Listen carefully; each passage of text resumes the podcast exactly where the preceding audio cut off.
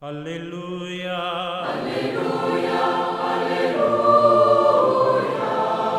aleluya, aleluya, aleluya. Hola, ¿qué tal queridos amigos, hermanos?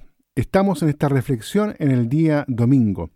Hoy, el 15 durante el tiempo del año. Hoy día la liturgia nos propone la reflexión de Lucas capítulo 10, los versículos del 25 al 37, una hermosa parábola de Jesús. La parábola del buen samaritano.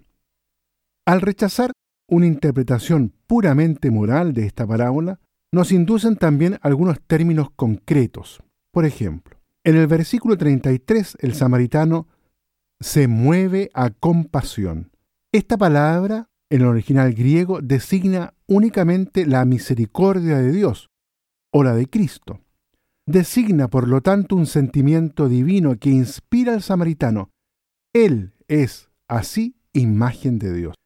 La revelación del amor de Dios por el hombre. Otro término revela un significado también muy preciso.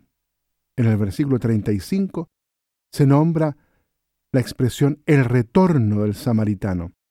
Este retorno no tiene casi sentido si la parábola se limita a ser una historia con una conclusión edificante. ¿No se tratará quizá del retorno de Cristo al final de los tiempos?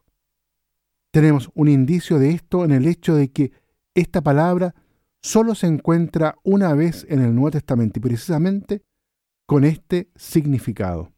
Finalmente, el esquema de nuestra parábola integra de modo curioso el de la parábola del buen pastor y la del hijo del dueño de la viña. Del mismo modo que el buen pastor viene a salvar las ovejas despojadas, golpeadas y destinadas a la muerte, y que el hijo del dueño de la viña se presenta después de los profetas enviados en vano, el buen samaritano llega después de los sacerdotes y los levitas, que no han querido ni podido salvar al hombre herido el samaritano revela el amor de Dios a la humanidad. La cuida por los sacramentos del óleo y del vino y le confía el albergue de la iglesia. La introducción de nuestro Evangelio recobra entonces todo su sentido. Los apóstoles son bienaventurados porque están asistiendo por fin a la manifestación del amor de Dios y porque van, a su vez, a revelarlo con más eficacia que los sacerdotes y levitas judíos.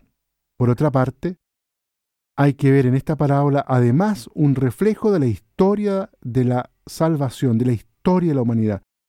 Del mismo modo que las otras grandes parábolas del reino, Cristo viene bajo la apariencia de un samaritano, es decir, de un despreciado, como el hijo del dueño de la viña, para revelar el amor de Dios allí donde las técnicas de salvación paganas y judías fracasaron en absoluto.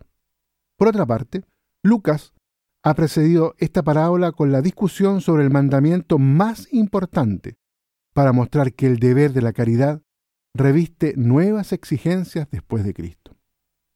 Amar al prójimo como a sí mismo, por lo tanto, no basta, hay que preguntarse cómo se puede ser el prójimo de los demás y amarlos como Dios los ama.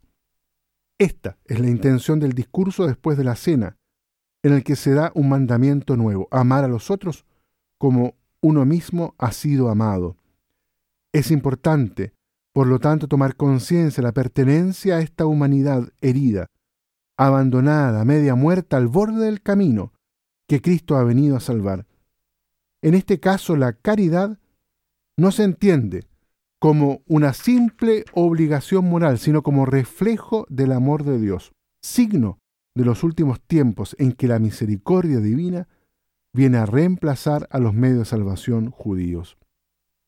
Al desplazar la discusión sobre el mandamiento más importante y hacerla desembocar en la parábola del buen samaritano, Lucas hace progresar la doctrina de la caridad y prepara de este modo la comprensión que tiene Juan acerca del amor y de la caridad, como signo e instrumento del amor de Dios en medio nuestro.